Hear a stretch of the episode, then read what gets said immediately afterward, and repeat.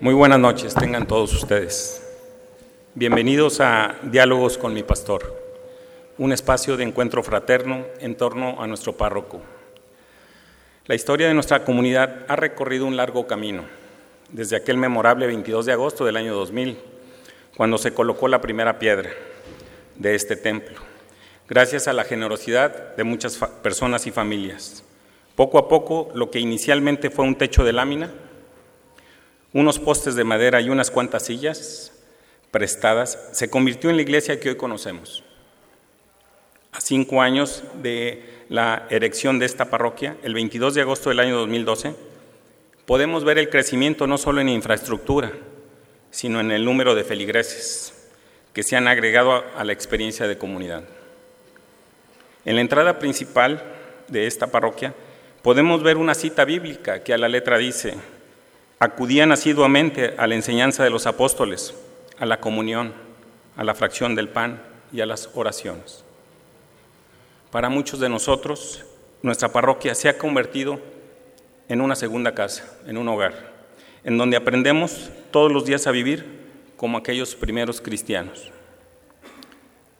San Juan Cristóstomo decía, no puedes orar en casa como en la iglesia, donde son muchos los reunidos, donde el grito de todos se dirige a Dios como desde un solo corazón.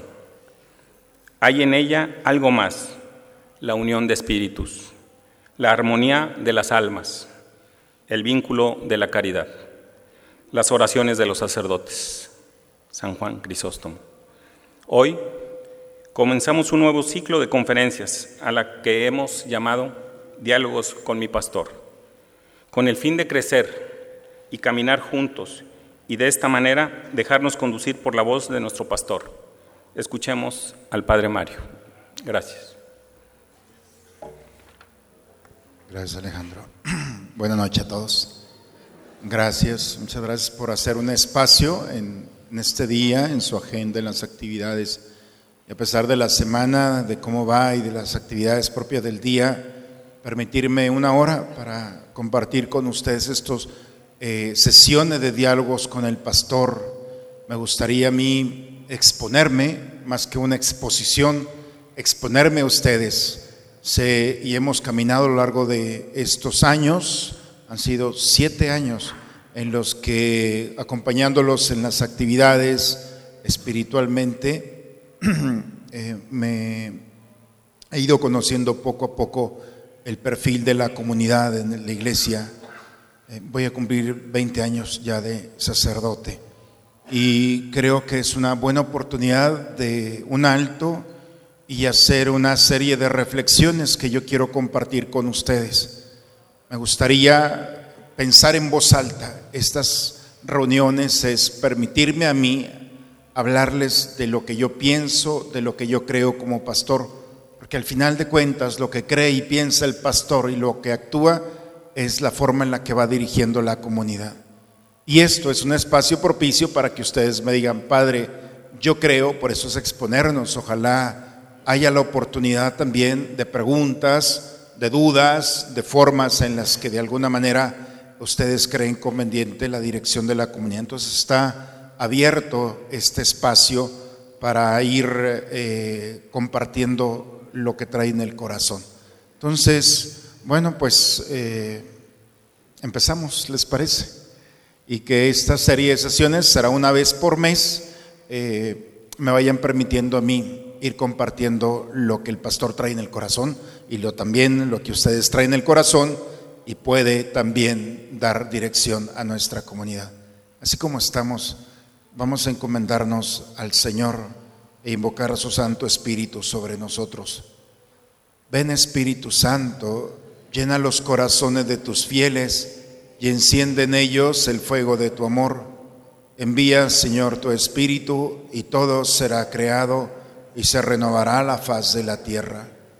Oh Dios que has iluminado los corazones de tus hijos con la luz del Espíritu Santo, haznos dóciles a sus inspiraciones para gustar siempre del bien y gozar de sus consuelos por Cristo nuestro Señor. Amén. Bien, eh, yo quisiera empezar eh, con un texto bíblico, Génesis capítulo 18. Marca la historia del pueblo de Israel y marca nuestra historia. Parece un texto ordinario, pero es el punto de referencia que yo quiero manejar con ustedes a partir de este momento y de aquí sacar una propuesta para nuestra iglesia. Dice el capítulo 18, Yahvé se presentó a Abraham junto a los árboles de Mambré mientras estaba sentado a la entrada de su tienda, a la hora más calurosa del día. Al levantar sus ojos, Abraham vio a tres hombres que estaban parados a poca distancia. En cuanto los vio, corrió hacia ellos y se postró en tierra, diciendo, Señor mío, si me haces el favor, te ruego que no pases al lado de tu servidor sin detenerte. Les haré traer un poco de agua para que se laven los pies y descansen bajo estos árboles. Les haré traer un poco de pan para que recuperen sus fuerzas antes de proseguir su viaje, pues creo que para esto han pasado junto a mí. Ellos respondieron, haz como has dicho. Abraham fue rápidamente a la tienda donde estaba Sara y le dijo deprisa, tres medidas de harina, amásalas y haz una torta. Luego él mismo corrió, tomó un ternero tierno y bueno, se lo entregó a un muchacho para que lo prepararan inmediatamente. Luego buscó requesón, leche y el ternero ya cocinado y se los presentó a ellos. Él se quedó de pie a su lado mientras comían. Entonces le preguntaron, ¿dónde está Sara, tu esposa? Él le respondió, está dentro de la tienda. El otro le dijo, dentro de un año volveré por aquí. Y para entonces Sara, tu mujer, tendrá un hijo. Palabra del Señor.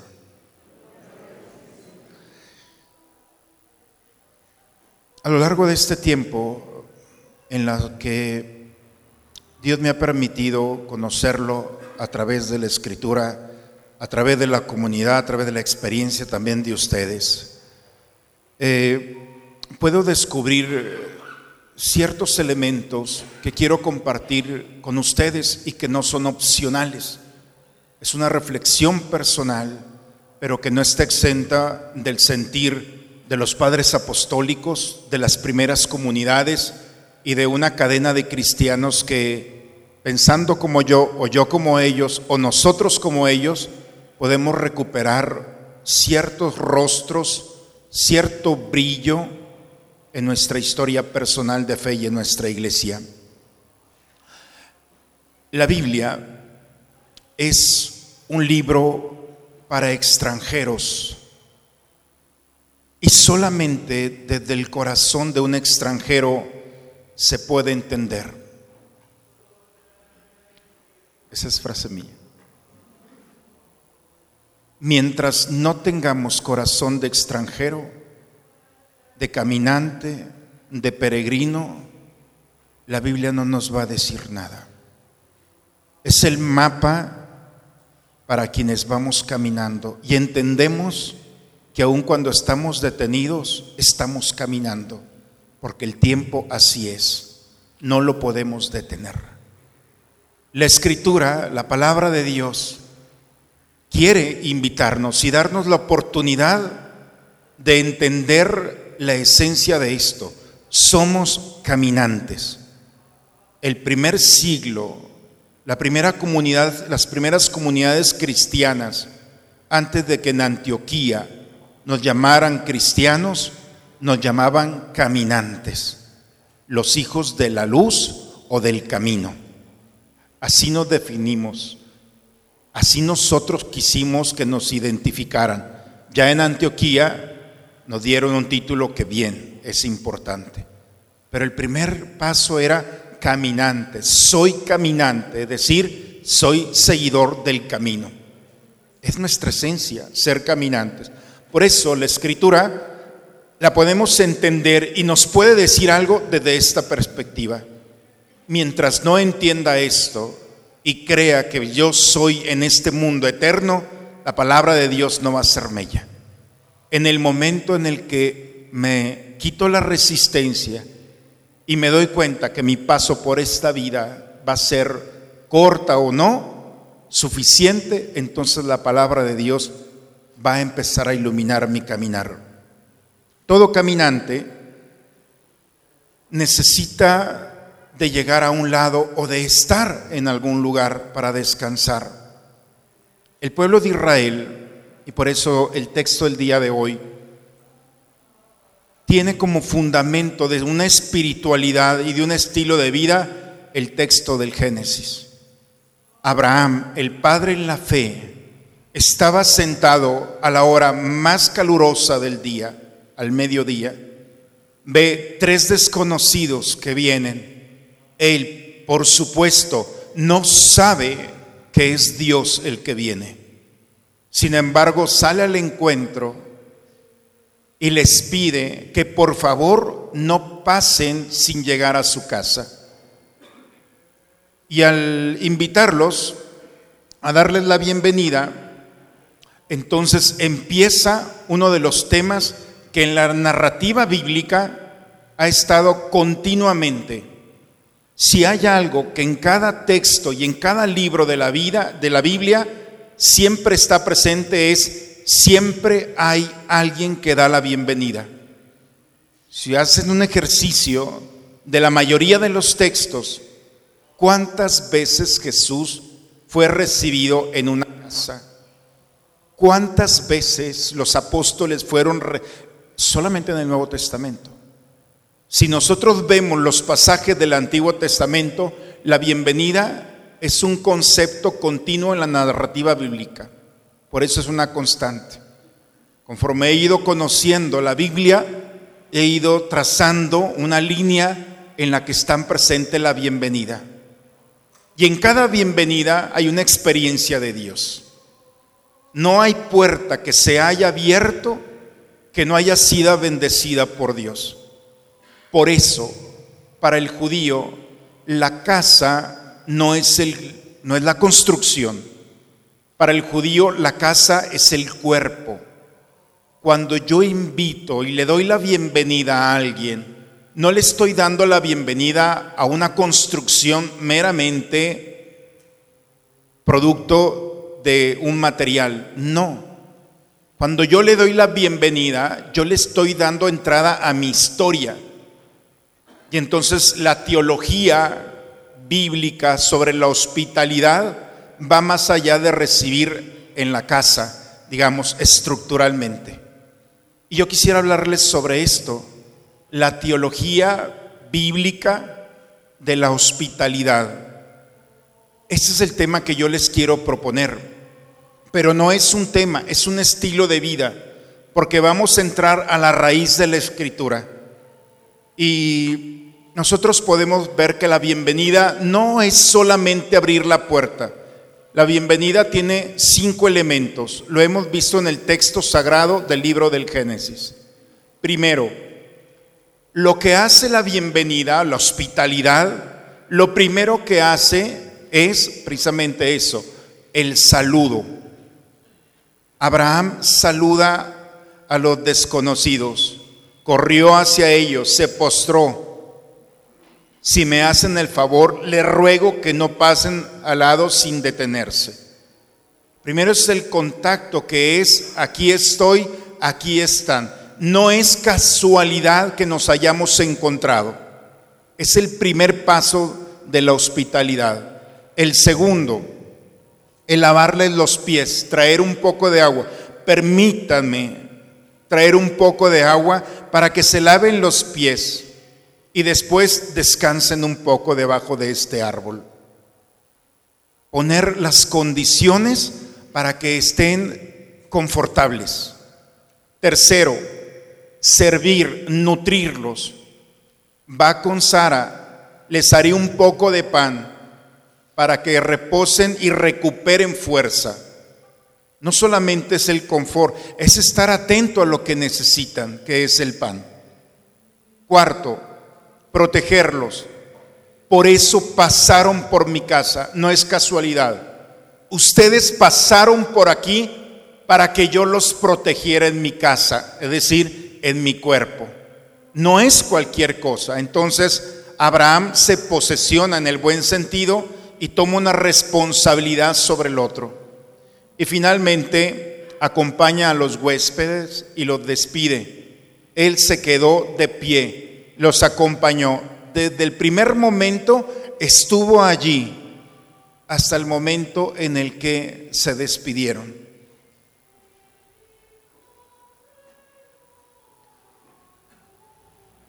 ¿Quiénes de ustedes me han invitado a comer un día o a cenar? Muy bien. No tengo ninguna queja de esta comunidad. Lo mismo que han hecho aquí, ustedes lo han hecho. Y estoy seguro que lo han hecho con todos aquellos que han llegado a su casa. Porque la hospitalidad se perfecciona con la práctica. Y lo mejor es que yo he llegado a su casa después de otros muchos. ¿Quién sabe cómo les fue a los primeros? pero se han perfeccionado. Hay una manera en la que uno puede descubrir cuando alguien tiene un corazón para hospedar al otro. Y es que al final se espera hasta que se vaya. Si hay algo que observo, por eso cuidado cuando me invitan, ¿eh? o cuando invitan a alguien, es esperar hasta el último momento. Se espera y se va. Es la experiencia de Abraham la hospitalidad no se termina con un buen alimento ni con una buena conversación, sino con la seguridad de que te vas bien, porque es la alegría de aquel que hospeda. La alegría no solamente es para aquel que está allí, sino la alegría de convertirte en alguien que puede ofrecer lo mejor que tiene para aquellos que están a su lado. Eso es la lectura que está de fondo y son los cinco elementos de la hospitalidad vamos bien hasta aquí, ¿verdad? Conforme mi reflexión, he ido caminando en esto, la hospitalidad es algo que ya lo traemos nato. En una ocasión escuchaba en una de las estaciones de aquí de Saltillo, eh, en el noticiero por la mañana, que hablaban sobre la economía de México. Y me llamó la atención que dice, el día que los mexicanos no tengamos el recurso natural que tenemos, tenemos un recurso natural que no podemos quitarnos, ni se puede contaminar. El mexicano por sí, y no sé si otros países, pero al menos hablaba, el mexicano tiene algo por naturaleza, que es la capacidad de hospedar al otro. Cuando el mexicano hospeda a alguien, lo hace sentir un rey o una reina. Cuando los extranjeros llegan a nuestro país, yo no sé de sus vidas, pero siendo como cualquier persona en su país, llegan aquí y se sienten reyes y se sienten reinas. No nos pasa lo mismo cuando llegamos a esos países, porque nosotros nos sentimos extranjeros, por más buenos que sean. Pero cuando alguien llega aquí, el cariño, no sé si estoy exagerando, pero es mi experiencia, por eso estoy hablando en voz alta. Pero cuando alguien llega a nuestro pueblo, nuestras palabras, nuestras actitudes, nuestra casa, y cuando nuestros huéspedes extranjeros llegan, dicen, qué maravilla, nunca pensé encontrar en México esto, porque no tenemos límite. Y desde una casa de la más sencilla hasta otra casa donde puedan tener todas las condiciones, no hay una diferencia porque lo que se ofrece no es solamente en lo material. Nuestra mirada, nuestra calidez, nuestra cercanía, nuestra confianza. Una familia de aquí de Saltillo un día me enseñó unas llaves que tienen allí pegadas al salir la puerta. Y me dice, estas llaves son le vamos a tener una historia.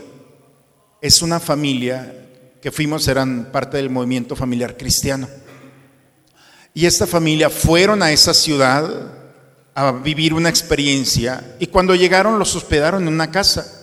La familia donde fueron le dijeron, aquí está la llave, es su casa. Nosotros vamos a estar fuera unos días, aquí vamos a andar, pero cuando lleguen ustedes entren. Al final de los tres días, cuando se terminó el curso, la familia dice, pues estamos muy agradecidos, aquí están las llaves. Dice, no, nosotros le dijimos que era su casa. estas llaves es su casa, llévensela. El día que regresen y no estemos aquí, ustedes pueden entrar. No podíamos creer la capacidad que tienen, la generosidad. Es un detalle, pero que representa el corazón nuestro. Sabemos ganarnos a la gente. La hospitalidad está en nuestros genes y tenemos que sacarle provecho a este gran tesoro que tenemos. La hospitalidad es una virtud. Vir significa hombre, virtud lo que te hace ser hombre.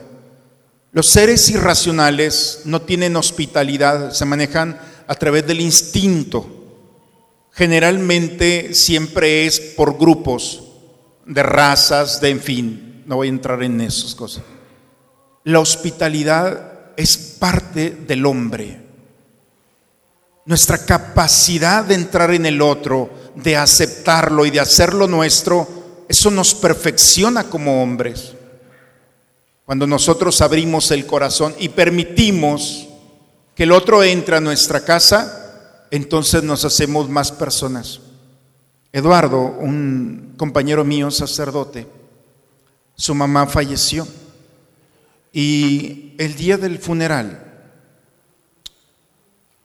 hizo un comentario de su mamá. Dice que un día, siendo seminarista, un día llega a su casa y se encuentra un señor en su casa y le pregunta, ¿y este señor quién es? Le dice a su papá. Y el papá le dice, tu mamá lo adoptó. Pensó que estaba bromeando, pero el señor realmente fue adoptado por la mamá. Un señor de la calle un día lo encontró, habló con él, no tenía dónde ir, la mamá lo toma y se lo lleva y lo adopta. El hombre fue parte de su familia. Cuando muere su mamá, el orgullo que tenía en el corazón, me acuerdo perfectamente de las palabras. ¿En qué momento la madre se desprende de su, podemos llamarlo así, de su comodidad y adopta a un anciano que nadie quiere? Nunca había imaginado a la madre que iba a construir el corazón de sus hijos y de un sacerdote. Ese es el testimonio al final de los días cuando se, se saca provecho del recurso que por naturaleza tenemos. Alguien va a hablar de esto. Por eso la hospitalidad hasta cierto punto, no me parece, no sé si me pueden. Todavía no empiezo, es la introducción y ya se le acaba la pila esta. Entonces, la, hospitalidad lo primero que crea es la acogida hacia el otro. Dicen que cuando alguien va a entrar a un lugar, lo primero que tiene que, que hacer es sonreír. Ni el manjar más exquisito puede dar la estabilidad y la acogida de una buena sonrisa. Chimuelos o no, es lo mejor que tenemos. Y si hay algo que nosotros tenemos muy bonito es nuestra sonrisa. Es un pueblo que sonríe. Nuestra Madre Santísima, cuando, cuando habíamos perdido la sonrisa, cuando el pueblo azteca había perdido el deseo de vivir, ella llegó y se presenta con una sonrisa. Hay una sola fotografía de la Virgen, tal cual es. Todas las imágenes que tenemos de la Virgen, todas son imaginación o frescos, pinturas, en fin. Pero si conocemos el verdadero rostro de la Virgen, es la Virgen de Guadalupe. No es una pintura, es una manifestación. Y todos los estudios de hombres creyentes o no llegan a las mismas conclusiones. Es inexplicable. El rostro es de una mujer con estas características y el rostro está sonriendo. se vino a sonreír y arrancar de nosotros la tristeza para que una nueva civilización, como somos la nuestra, saliera con una madre que sonríe. Y como es la madre, es el hijo. Y la sonrisa es parte de nuestra cultura. Cuando hace unos años hablaban de la nacionalidad, ¿qué es lo que identifica a los mexicanos? ¿Color de piel? No necesariamente. Formas de lo que puede identificar al pueblo es esa capacidad de compartir el gozo y la alegría. Nos reímos de la muerte. No todos los pueblos y culturas tienen esto. Y aparte, no solamente nos reímos, nos la comemos en azúcar. Eso para nosotros es un deleite, para otros pueblos es una locura. No nos entienden, ni nosotros mismos pero no la seguimos comiendo. Eso pasa. La hospitalidad da la acogida, da seguridad, da respeto, da aceptación, da amistad. Los frutos de recibir al otro generan que el otro se abra de corazón. Cuando alguien llega y se sienta, se siente fuera de lugar, es muy difícil que sonría, menos que sea por nervios. Cuando alguien llega y te hace sentir parte suya, siempre, aún con el gesto de la sonrisa, es el gesto del corazón.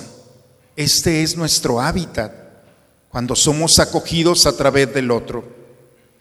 Dice Romanos en el capítulo 15, versículo 7. Recíbanse unos a otros como Cristo los ha recibido para gloria de Dios recíbanse los unos a los otros, acoge al otro, entra en el corazón del otro. Al practicar la hospitalidad, dice el mismo texto de Hebreos capítulo 13, al practicar la hospitalidad, muchos, sin saberlo, han hospedado ángeles. Muchos, sin saberlo, han hospedado ángeles. El rostro de Dios es sorprendente, decía la Madre Teresa de Calcuta. Y nos decía, tengan mucho cuidado, porque si hay algo que Dios hace es sorprendernos, porque tiene muchos rostros. Tiene el rostro de un niño, de un adulto, de un anciano, de un rico, de un pobre, le encanta. No hay un día de nuestra vida que no tengamos un contacto con el Señor. Por eso cuando hospedamos al otro, no es hospedar a alguien como si fuera Cristo. No, ese es el error. Es Cristo. Una cosa es que se parezca y otra cosa que sea. Estuve hambriento. No, dijo, estuvo hambriento, estuve hambriento, me diste de comer. Estuve sediento, me diste de beber. Desnudo, me veste. Peregrino, me hospedaste. Enfermo o encarcelado, me fuiste a ver. ¿Cuándo? ¿Cómo? Cuando no lo hiciste con uno de estos, conmigo lo hiciste. La semana pasada antes de la misa de una y media, iba yo saliendo de la oficina y una señora se resbala en el, aquí, en el portón y se cae. Para mi sorpresa, eh, las personas que iban al lado no se dieron cuenta,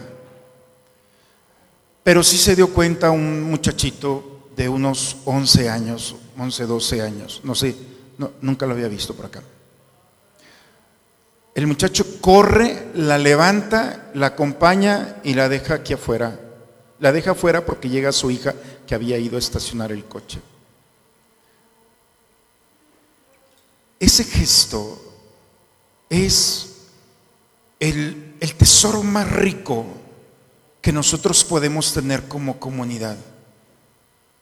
De detenerte de ir a recoger o levantar a una persona, de llevarla a sentar y quedarse allí. Es un niño de 11, yo le calculé 11, 12 años. La verdad no tengo el rostro del muchacho. Pero esa capacidad de actuar en el momento, igual hubiera podido seguir, alguien tiene que levantarla. Y si nadie se detiene, entonces hasta que venga la hija. Ese es el gesto que puede romper las estructuras de la indiferencia. Por eso el tema no es la hospitalidad. Ahorita vamos hacia allá. Es parte, pero quiero ir tejiendo esta historia a través de la escritura, a través de la forma en la que nosotros vamos caminando. La hospitalidad tiene seis frutos bíblicamente. A lo mejor tiene más, pero los que yo he encontrado. Primero, la hospitalidad genera vida, por eso la generosidad es fruto de la hospitalidad. Segundo, la solidaridad. Tercero, el servicio. Cuarto, la caridad práctica. Quinto, la fraternidad. Y sexto, la comunión. Generosidad, solidaridad, servicio, caridad práctica, fraternidad y comunión. Lo contrario a estos seis elementos, lo que provoca que estos seis elementos no lleguen a cumplirse es la corrupción. La corrupción, el término corrupcio en latín, cor significa fuerza, rupcio, romper, dio en italiano, en latín, cio significa fuerza. Corrupción significa romper con fuerza, quebrar con fuerza. Es cuando alguien toma un vaso y se te puede caer. Pero cuando tomas el brazo, el vaso y lo avientas con toda la fuerza hacia el piso, esa es la corrupción. El cambiar la materia de forma violenta y convertirse en algo que no es, sino a través de un uso de una fuerza desmedida. La corrupción, en pocas palabras, es dejar de ser lo que es para convertirse en otra cosa, pero por violencia. Nosotros nos podemos convertir en algo, en alguien más. Pero una cosa es que te conviertan y otra cosa es que tú deseas convertirte. Está el elemento de una fuerza externa. Nosotros hablamos de corrupción. Y cuando hablamos de este tema, se nos vienen ideas, personas, circunstancias y decimos, estamos cansados de la corrupción porque nos estamos convirtiendo en alguien que no somos, pero que hay una fuerza que nos lleva hacia eso. Corrupción no es solamente tomar dinero, utilizar la fuerza, no. Corrupción es cuando estamos haciendo algo que no va con nuestra identidad. Desde aquí yo puedo ver perfectamente la esquina. Por eso ya mandé taparla porque nomás me distrae. Tengo siete años aquí y se ha pintado la esquina al menos unas dos veces se ha puesto color amarillo y se ha puesto color rojo. Los domingos los coches se paran en la esquina y donde está el área roja se vuelven a parar. Y nomás porque los carros no caben si no entraban hasta acá. Es decir, el lugar más cercano, eso es parte de la corrupción. Porque nos estamos convirtiendo en personas que no somos. Porque un cristiano tiene que pensar que alguien con una lesión en su pie, o por la edad, o porque viene acompañado de sus hijos, tiene que cruzar de manera segura y no entre los carros que los ponen entre defensa y defensa. Y no se piensa y los coches se paran en la esquina. No sé, ahorita no lo veo, quién sabe quién estará allá. Si se paró en la esquina, sale, quítalo y punto. ¿eh? Pero el punto aquí es, eso es parte de una corrupción. ¿Por qué? ¿Por qué te paras allí? Y la pregunta es, pues ¿por qué importa el otro? Que le haga como pueda. Yo ya encontré el lugar. Cuando alguien piensa así, entonces no entiende la palabra de huésped y de hospitalidad. El que vive la hospitalidad sale al encuentro del otro, lo atiende, lo cuida, se preocupa de él, está atento, lo acompaña. Si yo pienso en el otro, en ese mismo momento fracturo totalmente la corrupción, porque la corrupción es contrario a la hospitalidad. Mientras la hospitalidad estás pensando en el otro, la corrupción es no pensar en el otro. Por eso, el pueblo judío es el pueblo más sabio.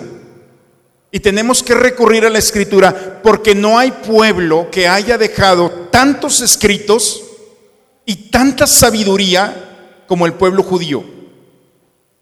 Algo bueno deben de tener, que hay que tomarlo y ponerlo en práctica. Por eso me permito pensar en voz alta. Por eso, esto es diálogo con el pastor. Si no están de acuerdo, ustedes me dicen al final. Pero yo creo que una manera extraordinaria de volver a ser lo que somos, de recuperar nuestra identidad, no es tratar de luchar con algo que no tiene caso. San Pablo en la carta a los romanos dice, no combatas el mal con el mal. Tienes que combatir el mal con el bien. Tienes que cambiar, desarticular una estructura del corazón y cambiarlo de tal manera que en vez de estar pensando, ahorita vamos a ver la palabra hóspite, porque la palabra hóspite puede significar al mismo tiempo huésped o hostil.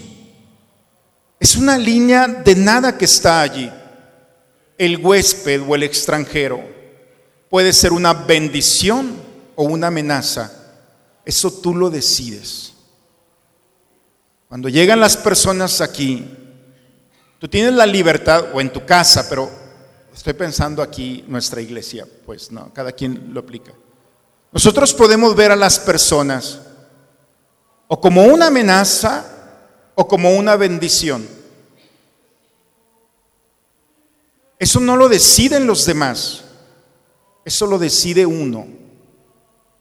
Y si en algún momento pensaste o has pensado que todo el que está delante de ti es una amenaza, entonces siempre habrá justificadamente, porque encontrarás muchas razones para fundamentar esa idea de que cualquiera es un extranjero. No quiero hacer la comparación. La gente que se va de nuestra iglesia, la mayor parte no se va por cuestión doctrinal ni cuestión bíblica. Eso de que se van porque somos muy aburridos, hay pastores protestantes que son más aburridos que yo. No todos gritan, o sea, no todos están preparados. La gente no se va por cuestiones doctrinales. Las personas se van porque no les demostramos el amor que predicamos. Porque cuando alguien llega aquí a nuestra comunidad, es o puede ser una amenaza. Y puede haber un señalamiento. Y cuando alguien va a una comunidad protestante, claro, son más pequeñas, en fin, uno puede hablar de muchas cosas, pero salen a recibirlos. Recuerdo una vez que fui por la mañana a sacarme sangre, a unos análisis, y estaba una persona delante de mí. Voltea y me dice, ¿cómo estás? Muy bien, muy platicador. En un momento determinado ya me estaba invitando a su comunidad cristiana. De tal manera que casi se quedan sin sacerdote. Ni cuando me fui al seminario me invitaron de esa manera. Es decir, ¿y este cuate de dónde sacó eso? La, es la cercanía, las palabras. ¿De verdad? Qué bárbaro. Y nosotros no. ¿Quién será? ¿Ya lo viste? ¿De dónde viene? ¿Cómo es? Y vamos nosotros creando imagen a tal grado que convertimos al otro en una amenaza. Por eso la generosidad, la solidaridad, el servicio, la caridad práctica, la fraternidad, la solidaridad, todo eso son frutos de una idea. La idea que cambia la historia de ser una amenaza a una bendición y que tiene un impacto en, el, en la estructura de la corrupción es cuando yo me preocupo por el otro y transformo mi vida de huésped en anfitrión.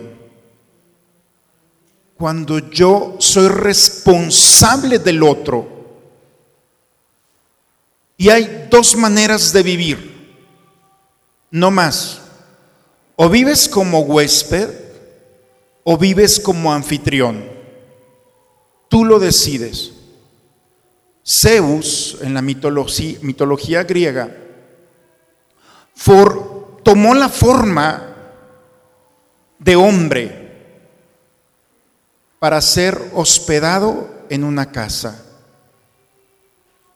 Porque la acogida que tiene el ser humano no se compara a la de los dioses en la mitología griega.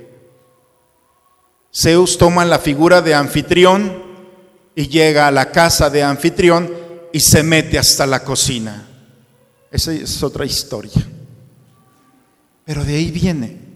Ni los dioses griegos tienen la hospitalidad, la calidez, la cercanía. Ni el poder ni la luz es lo que da un corazón cuando se permite entrar en ello.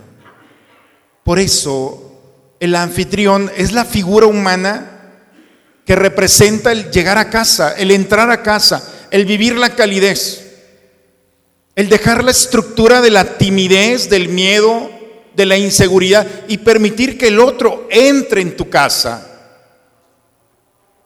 ¿Qué es lo peor que puede pasar? Que no haya pasado ya. Que se burlen de ti, que se aprovechen. Eso no te va a quitar la grandeza de haber recibido a alguien. Lamentablemente muchos no no disfrutarán de eso, pero al menos se van a ir con la idea muy clara de que entraron a lo mejor que el hombre puede entrar y lo que un Dios puede pedir, que es al corazón del hombre. La caridad, viendo todo esto, la hospitalidad es la expresión máxima de la caridad y es un carisma. No sé si ustedes han entrado en alguna ocasión en un escenario en el que van a recibir a alguien y no saben cómo hacerlo. Van a entrar, no sé, quizá cuando fuiste a pedir trabajo y tenías una entrevista, o te invitaron a comer a una casa donde no los conoces, o te invitaron, todos hemos entrado a escenarios muy complicados una, como sacerdote y creo que todos tenemos esa oportunidad. Y le dices, Espíritu Santo, ven, dame palabras para poder entrar en esto. Porque en ese escenario habrá personas, circunstancias muy delicadas. Y lo único que dices es, Señor Espíritu Santo, ven. Y entras y sale todo, pero como no habías imaginado el entrar en el corazón del otro y que tú entres en el corazón del otro es un don de Dios. Por eso la hospitalidad no es solamente una virtud, no se queda solamente en la estructura humana. La caridad es un regalo de Dios. Por eso los mexicanos somos un regalo para este mundo. No nos damos cuenta. Pero vivir en el centro de la luna significa estar en el centro del mundo. Cuando estudiaba afuera me decían, tú eres de México, sí. ¿México de dónde es? ¿De América del Norte o América del Sur? ¿Ustedes qué opinan de esto? No nos identifican. Uno dicen son del norte, son, no sé qué piensen ustedes, son de América del Norte. Digo, muchos de ustedes, güero, ojo azul y toda la cosa, ¿no? Y eso no. Otros somos de abajo. México está en medio. Es una nueva civilización. Es una propuesta. Las grandes conquistas que ha habido no han tenido los frutos de los mexicanos como ha sido una nueva, un nuevo rostro. Los franceses, los ingleses, cuando conquistaron pueblos africanos o de otros lugares, no hubo el mestizaje, no llamamos el mestizaje, no se dio el sincretismo de pueblo. Los negros siguen siendo negros y los blancos siguen siendo blancos. Y nosotros salimos como una nueva cultura, una nueva civilización. Gracias a esa realidad en la que entramos al corazón de un pueblo extranjero y ellos entraron al corazón de un pueblo y se creó esto que somos.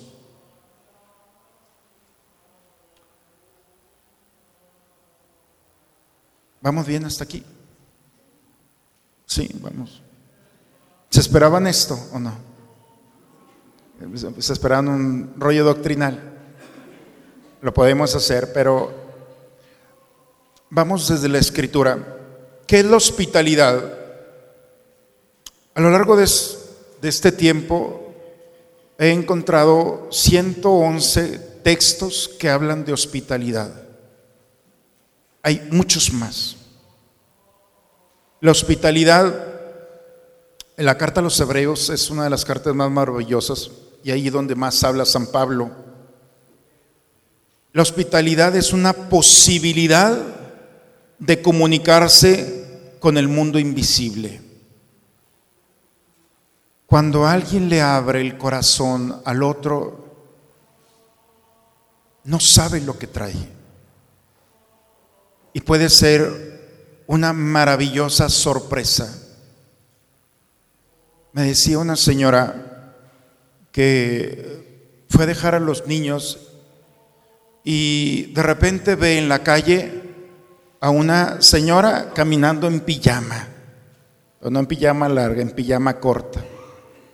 Se le hizo raro. Se dio la vuelta y la ve y dice, pues, ¿qué le pasa a esta? Y llega y se para. Le dice, oye, ¿todo bien? ¿Te puedo ayudar? Y voltea a la mujer y empieza a llorar. Dice, se me descompuso el carro, vine a dejar a mi hijo, se me descompuso el carro. Vengo caminando como loca, nadie se para. Me das un ray, súbete. Y se sube. Son las mejores amigas. Nunca imaginó qué iba a pasar cuando le abrió la puerta del coche. No le abrió la puerta del coche allí empezó no solamente la amistad, una verdadera experiencia del hombre. Cuando todo el mundo pensaba, es parte del paisaje que aquí caminan en pijama con el frío, no es eso. O sea, lo que pasa cuando tú te detienes y ves al otro, los amigos que tenemos o las personas que están en nuestra vida, muchas de ellas llegaron de manera accidental. Y se han formado y son parte de nuestra historia, a tal grado que no podemos interpretar nuestra vida sin ellos. Y la maravillosa experiencia de habernos detenido un momento. Y en el momento en el que confiaste, esa confianza se pagó con el mejor tesoro que puede haber, que es la amistad, verdaderamente y profunda.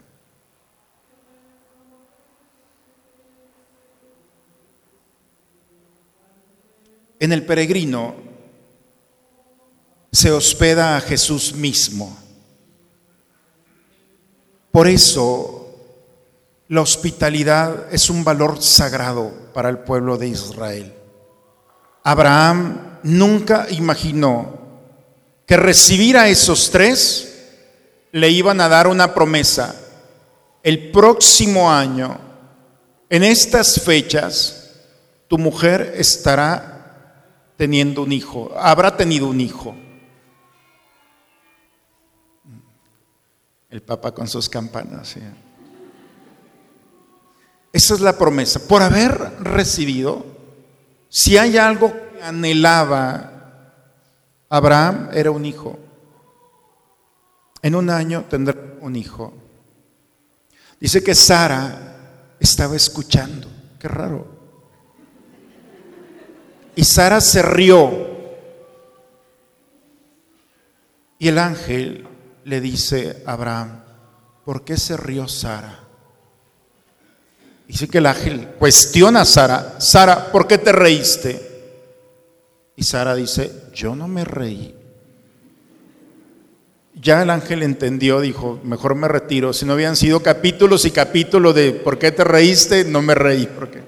Pero suena risa. El anhelo que había en este hombre se cumplió, se hizo realidad en el momento que esos tres no fueron una amenaza. Y eso que su corazón anhelaba se dio a través de la promesa de haber hospedado y eh, abrir el corazón al otro. ¿Cuántas bendiciones están estacionadas? ¿Cuántos anhelos no se han cumplido? porque no nos hemos detenido a abrirle el corazón al otro. ¿Qué hubiera pasado si Abraham los hubiera dejado pasar? No son nada míos. La bendición de un hijo no se hubiera dado en ese momento.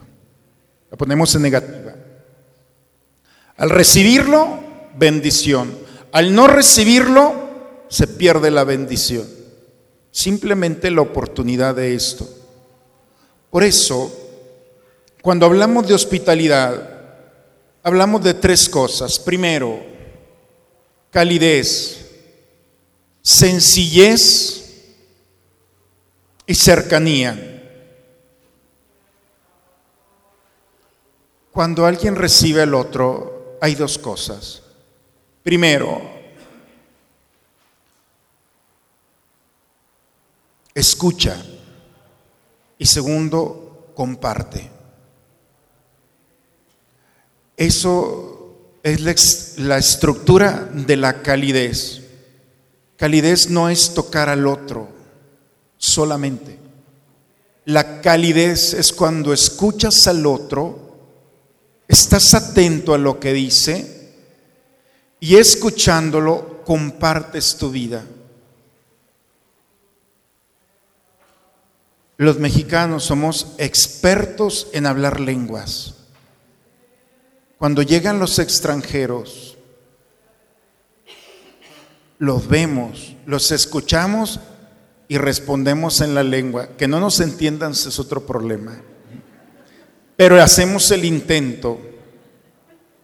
Y nos podemos reír, pero es una naturaleza el comunicarnos. Escuchamos y respondemos. No es una burla, es la cercanía que tenemos. Pero no solamente es la cercanía, sino también la apertura, esa sencillez para entrar en el misterio del otro. Por eso, romper la estructura de la amenaza exige un corazón abierto al otro. Y el corazón abierto al otro es un regalo de Dios. Es un don de Dios. La práctica de acoger al otro es la estructura más antigua, más eficaz y más poderosa que los primeros cristianos utilizaron. En la historia, Pilinio, que es un historiador romano, está explicando a los primeros cristianos, tratando de entendernos, y no puede entender cómo un esclavo recibe en su reunión a su amo, cómo el amo puede recibir a la familia del esclavo como si fueran hermanos. La primera característica que los romanos vieron es que no hay exclusión. La inclusión es la expresión más maravillosa del cristianismo. Cuando incluyes al otro, o al menos no lo dejas fuera de tu círculo. Esa inclusión es la participación total de entrar en el misterio del otro para ayudarlo. Hay una historia, no sé de quién sea, que escuché hace tiempo, de una mujer que tuvo un sueño. Y en el sueño Dios le mostró el cielo y el infierno. No sé si han escuchado esta historia. Y esta mujer entra a una habitación con frescos, con candiles, con unas mesas, con un banquete extraordinario, los mejores banquetes, los mejores vinos. Y dice que le dice eh, el ángel que la lleva, le dice, este es el infierno. Dice, no, pues está padrísimo aquí. Suena una campana y salen de puertas hombres y mujeres con las manos entablilladas de esta manera. Y entonces las dos manos hacia el frente se lanzan al banquete y agarran las piezas de ahí del banquete y pues es un desorden porque no pueden ellos alimentarse y entonces empiezan a tirar, a pelearse unos con otros, a discutir, a gritarse y empieza el gran banquete que estaba allí, se viene todo al suelo. Y entonces era tan desesperante el enojo, la rabia, al final todo mundo, que, llegó el momento en el que dice, sácame de aquí. Dice que el mismo ángel que lo había llevado lo saca. Y ve esa mujer con la angustia dice, ¿cómo puede ser posible todo lo que ha pasado? Y dice, ahora te voy a enseñar lo que es el cielo y la lleva a una habitación exactamente la misma, con los mismos banquetes, con los mismos frescos. Y cuando se oye la campana, dice, no quiero ver. Espera. Y entonces salen todos, se ven unos a otros, se reúnen uno en pareja y el otro le pregunta, ¿qué quieres comer hoy? ¿Qué quiero comer de esa? Toma el, banquete, el, alimento, y se lo da de comer. ¿Y tú qué quieres ahora? empieza a ver la alegría, el gozo, la estabilidad y cómo van disfrutando unos y otros. El cielo y el infierno es el mismo escenario. Uno es el que decide qué hacer. Pero al final, el final lo decide uno. La hospitalidad espera en el otro, la oportunidad de servirlo, de ayudarlo, de estar más cercano a él, de alimentarlo. Finalmente,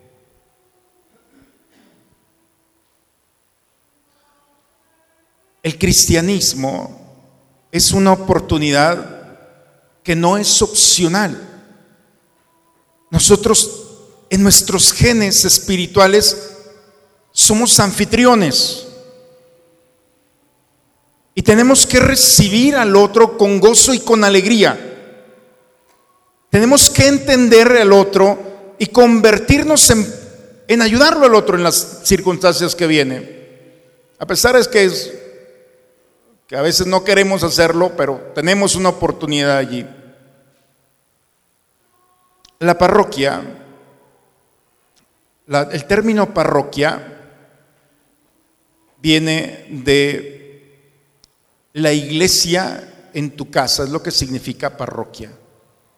La iglesia, la comunidad en tu casa.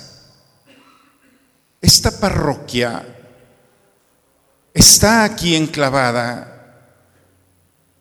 para dar testimonio de lo que es la iglesia universal. Cuando nosotros nos paramos allá afuera en una cochera, la gente no va a decir, el carro de fulanito de tal se paró aquí. Dicen los de la iglesia de Santa María, cuando estudiaba en el colegio, un hermano lasallista decía, ustedes no son estudiantes, son lasallistas. Es decir, hay algo más todavía. Cuando nosotros venimos aquí, no es solamente somos de Santa María, nos están viendo como la iglesia, y la gente puede hablar de pastores, de sacerdotes, pueden hablar de laicos, pero la gente para conoce la iglesia a través de nosotros. El rostro que conoce la gente es el tuyo y el mío, de los que estamos aquí. Por eso, en esta reflexión, nuestra parroquia tiene un proyecto en este lugar, ofrecer la salvación. No es esto un evento social. Estamos aquí porque creemos en Cristo y porque sabemos que al final de nuestros días seremos juzgados en el amor. Y cada decisión, cada actividad, cada palabra, en cada cosa que nosotros hacemos, nos estamos jugando la vida eterna. Y como sacerdote tengo la responsabilidad de ustedes. Y ustedes tienen también la mía. Pero estamos aquí porque queremos salvarnos. Y una manera de salvarnos es cuando nosotros decidimos ser mejores. Y decidimos que aquel que está a nuestro lado es una oportunidad para encontrar a Dios y que Él lo encuentre en nosotros. Cuando nosotros convertimos nuestro corazón de ser huésped, porque el huésped viene, disfruta, pero cuando nos sentimos en casa y entonces esperamos lo mejor para aquel que va a llegar a nuestro lado. Cuando ustedes invitan a alguien, preparan su casa, el alimento, el lugar, todo. Cuando la gente viene aquí, mucha gente viene como huésped tenemos el privilegio que en esta zona de la ciudad, en esta parroquia, hay personas, algunos de ustedes aquí, que son ingenieros, que están trabajando en una empresa, gente de Chihuahua, de Durango, de Querétaro, de, hay de todo aquí.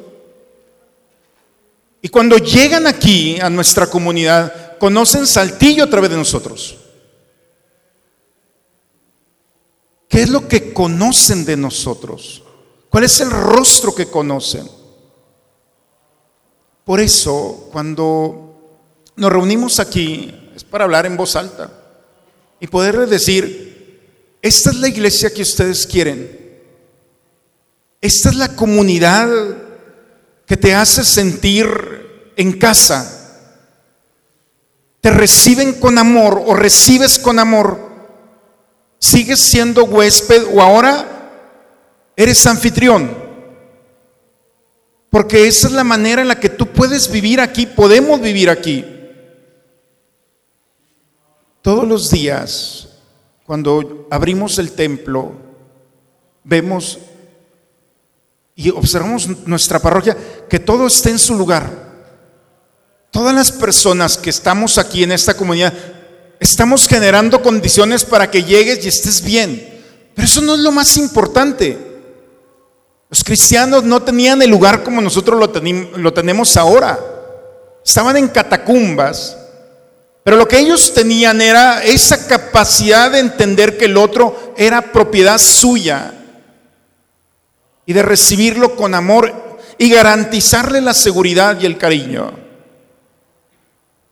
Por eso, la propuesta de, este de, de estos días, pues, que estamos acercando a la Navidad, es, me parece a mí, una oportunidad, y como pastor yo me expongo, ¿eh? para poder decirles, ¿creen posible que nuestra parroquia, los que estamos aquí, Jesús empezó con 12, aquí estamos más de 12, ¿creen que podemos nosotros cambiar una estructura del corazón? ¿Creemos que realmente podemos pasar de ser huéspedes a ser anfitriones, a sentirnos en casa? que la puerta se puede quedar abierta y puedes llegar aquí en la madrugada y entrar a hacer una visita al Santísimo, porque estás en tu casa. Yo hasta este momento la tengo cerrada, pero por eso es esto. ¿Creen ustedes posible que lleguemos a ser una familia donde el otro sea parte también de mi historia? Cuando yo veo, hay muchos limitantes para poder acercarme al otro, pero generalmente son suposiciones o fantasías en la mente. ¿Creen que una comunidad como la nuestra podemos dar el, el paso a la hospitalidad? Poder vivir los valores del pueblo de Israel de la iglesia en nuestra realidad propia. Esta es una de las virtudes que ha venido acompañando la historia de nuestra fe. Y si hay algo que yo como pastor me confieso, pero también veo en nuestra iglesia, es que la gran mayoría nos sentimos huéspedes. Y llegamos aquí exigiendo. Y eso es un gran error, porque entonces no me importa que el otro llegue aquí y encuentre un pañal de un niño, porque los han dejado aquí la semana pasada. No, no. Cuando alguien es huésped, entonces preparas tu casa para que el otro llegue. ¿No te da lo mismo dejar un papel o una cosa tirada o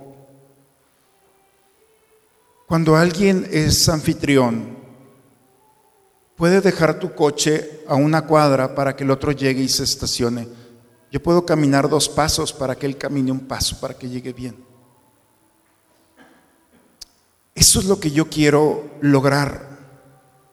Y me gustaría contar con ustedes. Porque no es solamente, yo sé que, que pueden ser sueños, pero esto no es un sueño, aquí está en la escritura. Y como iglesia tenemos que dar testimonio de esto. Estamos cansados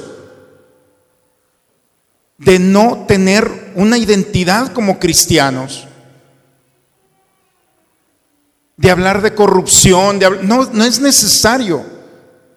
Aquí lo importante es, podemos llamarnos hermanos, podemos ser y hospedar al otro en nuestra historia, podemos acercarnos al otro y decirle, no te preocupes, aquí estoy, aun cuando no lo conoces. ¿Creen posible que esto se pueda encarnar en nuestra realidad? porque de eso se trata. A mí me gustaría mensualmente hacer una evaluación y que ustedes la hagan conmigo. Yo estoy viviendo mi sueño. Me convertí en cura para salvarlos. Y la forma de vivir mi salvación es buscarla Yo le, dije a Dios cuando me ordené, ninguno de mis amigos se va a condenar. Ninguno de mi comunidad se va a condenar. Bueno, es libre, ¿verdad? Si alguien dice, pues yo no, punto. Pero yo veo muy claro, son 20 años de sacerdote, y sé que hay un elemento que puede generar en nosotros el verdadero gozo y la alegría de ser cristiano. Y es cuando convierto mi corazón para que yo deje de ser huésped y me convierta en anfitrión y poder decirle al que está al lado, no te conozco, pero aquí estoy, hombre. Y poder entrar en esa dinámica en la que vamos poco a poco desestructurando esas formas que nos separan, que nos dividen, que nos encapsulan y no permite que nosotros vayamos caminando.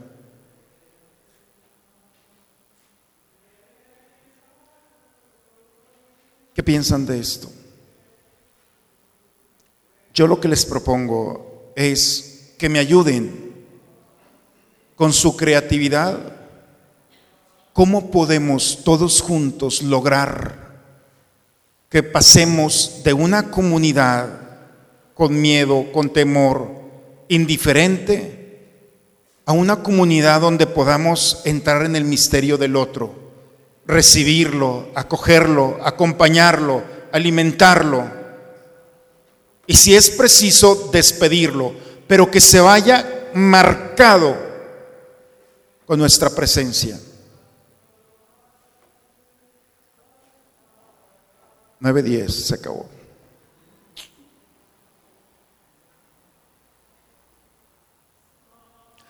Eso es lo que hay en el corazón del pastor todos los días. Creo que en la mayoría del tiempo que tengo aquí, me he parado allí en esa puerta a esperarlos y acompañarlos. Y no quiero que me paguen eso, porque eso, eso es lo que yo quiero hacer. Para despedirlos. Y así como un papá y una mamá ve que se sube y se va y se queda así también. Esa, ese es mi amor por ustedes. Pero también quiero que nos preocupemos por el otro. Este tiempo se va a ir muy rápido. En muy, no sé, pero como vemos las cosas, esto dura muy poco y no hay que perder tiempo. Así es que creo que hay cosas en las que me equivoco y hay otras cosas en las que yo no me equivoco. Y esto es una de ellas. Tenemos como comunidad la oportunidad de cambiar la historia, nuestra historia y la historia de aquellos que van a llegar. Quiero que me ayuden y quiero que lo hagamos juntos. Vamos a ver al otro como una bendición porque en esa bendición ellos van a ver el rostro de Dios en nosotros y nosotros vamos a ver el rostro de, Dios en ellos. Y así como Abraham al salir al encuentro recibió ese anhelo que traía en el corazón, quizá podemos nosotros abrirle la puerta a esa gracia que hemos esperado. Pero no se nos ha dado porque no hemos sostenido la posibilidad de hospedar al Señor. Hay más probabilidades y una gran posibilidad de cambiar nuestra historia, no la historia de aquel que va a ser recibido, nuestra historia.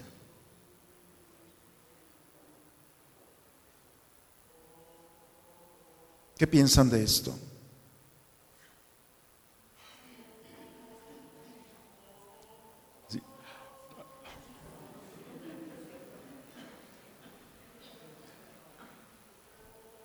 Si quedó claro la idea, yo les propongo una acción, una, Y quiero que ustedes me propongan otras tantas. De veras, les voy a agradecer. Si es preciso, los absuelvo. Si nosotros alimentamos esta forma. La pregunta es, ¿quieres ser anfitrión de tu hermano en nuestra comunidad, en tu casa, en tu trabajo? Pero aquí yo quiero una, una práctica. Quiero que por favor, al menos el domingo, entre semana los que están aquí, quiero que por favor le den espacio a la gente que viene de estar más cerca, de encontrar las condiciones para estacionarse. Dos por uno. El buen fin es de la próxima semana, pero cambiemos dos pasos para que ellos den uno. Eso es normal en otras culturas, en nosotros no. Que la gente vea, ¿y estos por qué se estacionan tan lejos? para que tú estés más cerca, para que tus niños, tu papá o tú mismo encuentres condiciones para encontrarte bien. Yo tengo mi cochera aquí, pero a partir de este domingo voy a estacionar mi carro más allá. ¿Qué les parece? Parece que no sucede nada. Pero esta es una iniciativa mía. Aquí somos más de 100 personas. Por favor, le pido a Dios que sin tantas cosas tan extraordinarias podamos nosotros mandar un mensaje a nuestra iglesia y se pueda replicar esta experiencia de recibir al otro. Que la gente que llegue aquí se enamore de nosotros. Y el día que se vaya de aquí, que nos extrañen. Esa es la certeza de que estamos haciendo las cosas bien. Y lo que en la iglesia se aprende, se vive en casa y se vive más allá de casa. Nuestra iglesia, esto no es solamente un acto social, lo estamos haciendo con Dios. Y Dios perfecciona lo que es bueno, lo que es agradable y lo que es santo. Esos dos pasos de más no es porque hayamos quedado de acuerdo, es porque estamos aquí en un lugar sagrado y porque estamos pensando en el otro. Y eso le da un valor agregado a nuestra vida.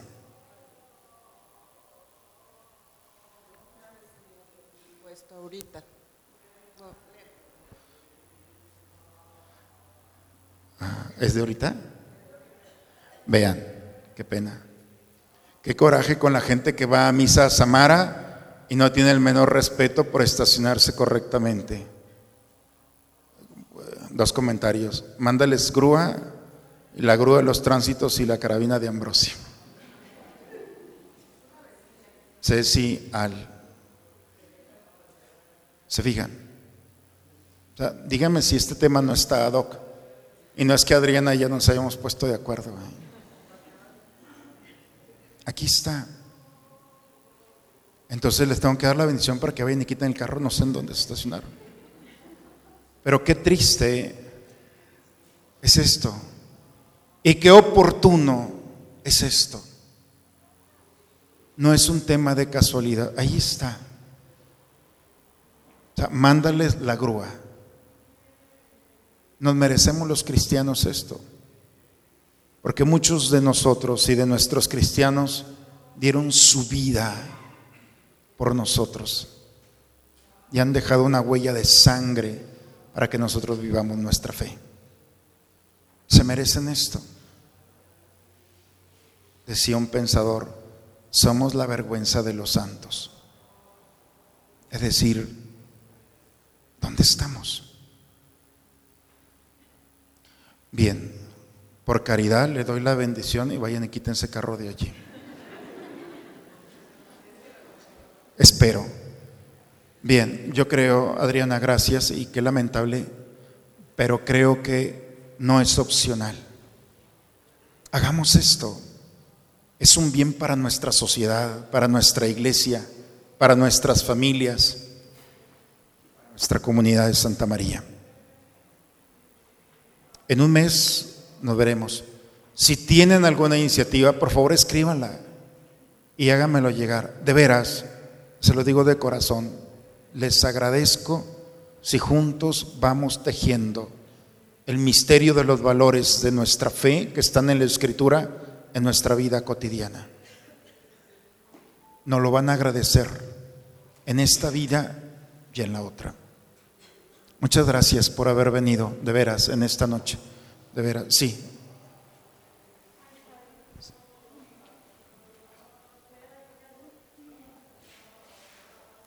Buenas noches, yo soy Roxana Hidalgo y pertenezco a esta comunidad y me, lo que quiero compartir con ustedes es, el padre pues fue muy claro, bueno me voy para acá porque los tengo a todos con el cuello chueco, el padre nos preguntó bien claramente como que qué piensan de todo esto, creen que pueda ser posible.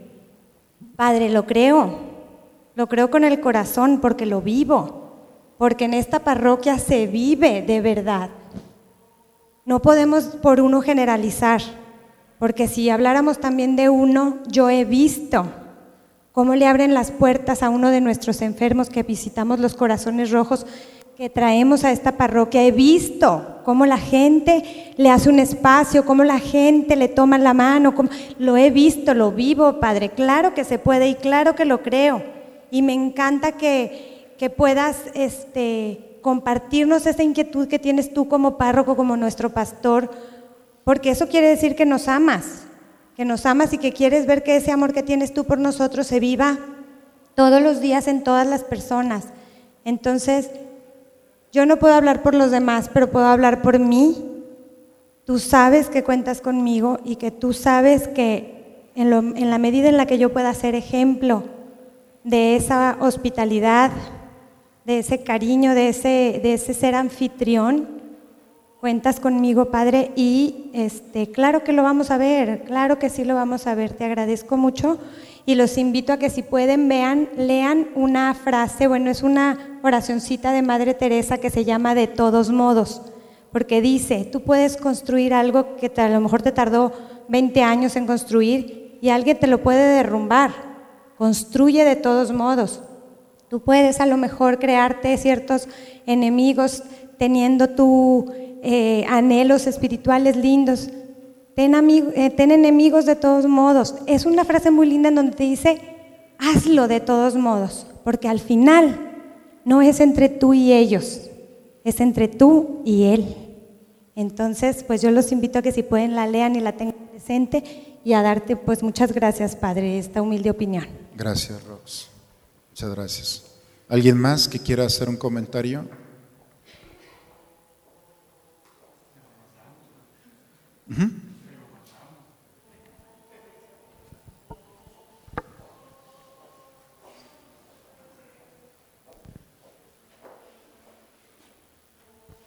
Buenas noches, gracias Padre. Bueno, pues nada más es, si todos tenemos amor a Dios, forzosamente vamos a tener amor hacia el prójimo o no. Si amamos a Dios, nos amamos a nosotros mismos y amamos al que está al lado. Que no nos veamos como extraños, al contrario. El ser amable, el, por ejemplo, al salir, pues nada me, me cuesta ceder el paso al, al carro. O sea, no voy a llegar ni antes ni después. Y me voy a ir así como que con una sonrisa de que ay, mira, bueno, hizo un buen gesto, o sea, pásale usted primero. Son, son pequeñas cosas que, que de verdad nos hacen el día, el que te den el paso, el que te sonrían. Hay, eh, nos dieron una hojita ahorita y ahí dice que qué esperas de la iglesia. ¿O quién es la iglesia? Bueno, la iglesia pues somos todos nosotros. ¿Y qué esperas de, todos nosotros? pues amor, respeto, simpatía, empatía, perdón, misericordia, amabilidad, hospitalidad, alegría. y un hombro donde llorar. O sea, si por ejemplo el padre, que siempre está muy ocupado, obviamente, pero estamos nosotros que somos sus apóstoles, que él nos enseñó a ser apóstoles. Entonces, en, como dice Rose, Rose, o sea, cuentan conmigo. Si el padre está ocupado, tengan la confianza de acercarse a mí y yo con todo el amor del mundo los escucharé. A lo mejor los dejo igual, pero, pero por lo menos los escuché. Entonces, padre, claro que sí, cuenta conmigo igual. Bien, pues gracias por el espacio que han hecho esta noche. Pido a Dios que, que de verdad estas reuniones nos vayan alimentando y podamos tener más elementos para hacer las cosas como Dios quiere. Sí.